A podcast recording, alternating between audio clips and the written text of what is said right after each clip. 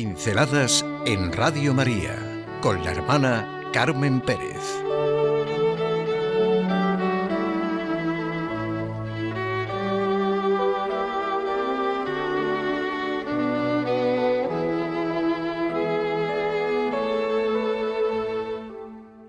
Poner patitas.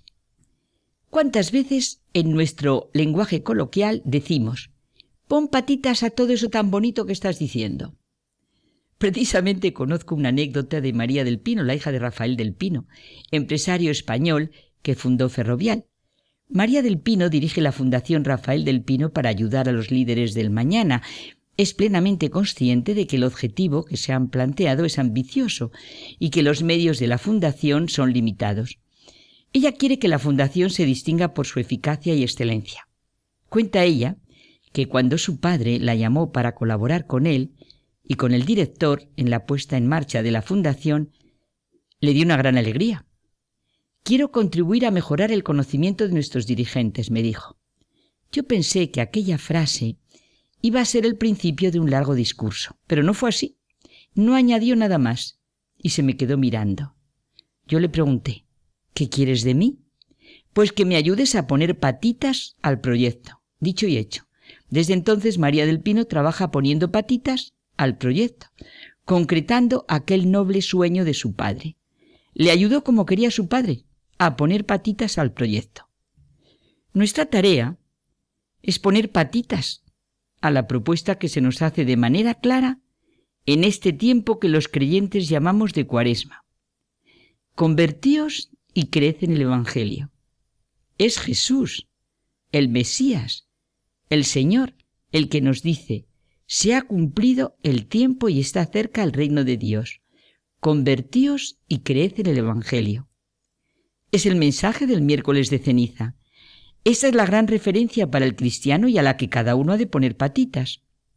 Y las palabras de San Pablo también nos dan una consigna precisa que completa el mensaje. No recibáis en vano la gracia de Dios. Ahora es el momento favorable. Ahora es el día de la salvación. El convertíos y crece en el Evangelio no está solo en el inicio, acompaña todos nuestros pasos y situaciones en la vida.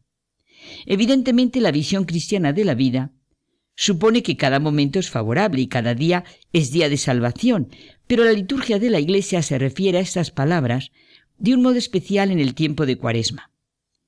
Cuarenta días de preparación de la Pascua es tiempo de gracia.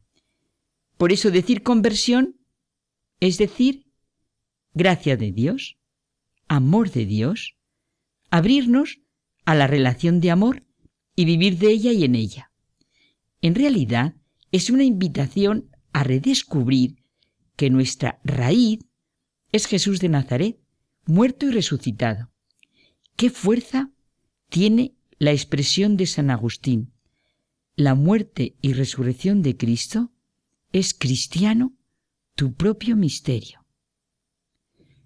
Nuestro propio misterio de la vida, del sentido de nuestra vida, de nuestro destino, es la muerte y resurrección de Cristo.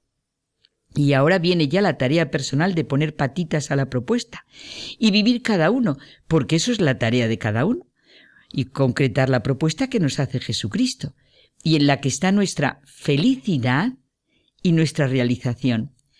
Tiene que ser nuestra piedra angular, porque Cristo lo es. Y ya es responsabilidad personal el que pueda quedarse en piedra de tropezar. Jesús después de haber ayunado cuarenta días y cuarenta noches, al final sintió hambre. Y sucedió, perdón, lo que conocemos las tentaciones concretas por las que cada uno pasamos y que en el vencerlas está nuestro proceso. Todas tienen el mismo comienzo. Si eres hijo de Dios, la provocación, la ambigüedad, como siempre.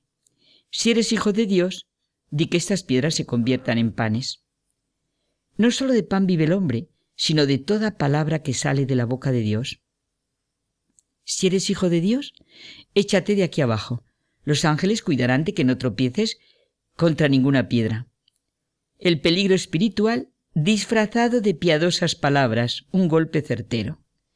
La libertad de Cristo estalla vigorosa. No tentarás al Señor tu Dios. Nuevo ataque. Todo esto te daré si de hinojos me adoras. Perspectivas seductoras, pero engañosas. Solo la reflexión personal nos lleva a sentir con claridad en nuestra carne las tentaciones que vive la naturaleza humana de Jesucristo y sus consecuencias liberadoras al vencerlas. Tres tentaciones en las que se refleja la lucha interior de Jesucristo por cumplir su misión, pero al mismo tiempo nos surge la pregunta sobre ¿qué es lo que es lo que cuenta de manera concreta en nuestra vida humana? Aquí dice Benedicto XVI, aparece el núcleo de toda tentación. Apartar a Dios que ante todo lo que nos parece más urgente de la vida, Él pasa a ser algo secundario o incluso molesto. La gran tentación, poner en orden nuestro mundo por nosotros solos y dejar a Dios de lado como algo ilusorio, no de este mundo. Se comprende de lleno la gran propuesta de Cristo.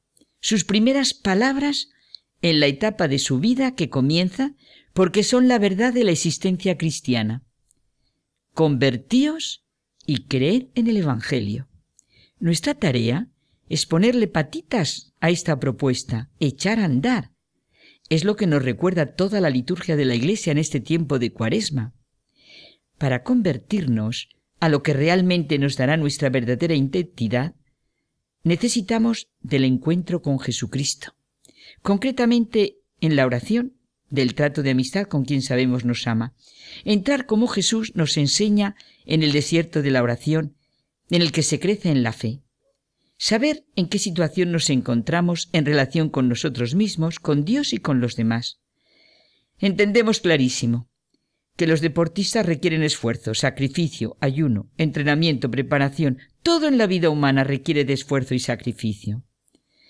Nos dice Benedicto XVI que la conversión no es una simple decisión moral que rectifica nuestra conducta de vida, sino elección de fe, que nos implica totalmente en la comunión íntima con la persona viva y concreta de Jesús. Convertirse y creer en el Evangelio no son dos cosas distintas o de alguna manera conectadas entre sí, sino que expresan la misma realidad. Conversión que es un camino que se inicia y que es el sí de quien entrega su existencia al Evangelio, respondiendo libremente a Cristo que se nos ha ofrecido como camino, verdad y vida, el único que nos libera y salva.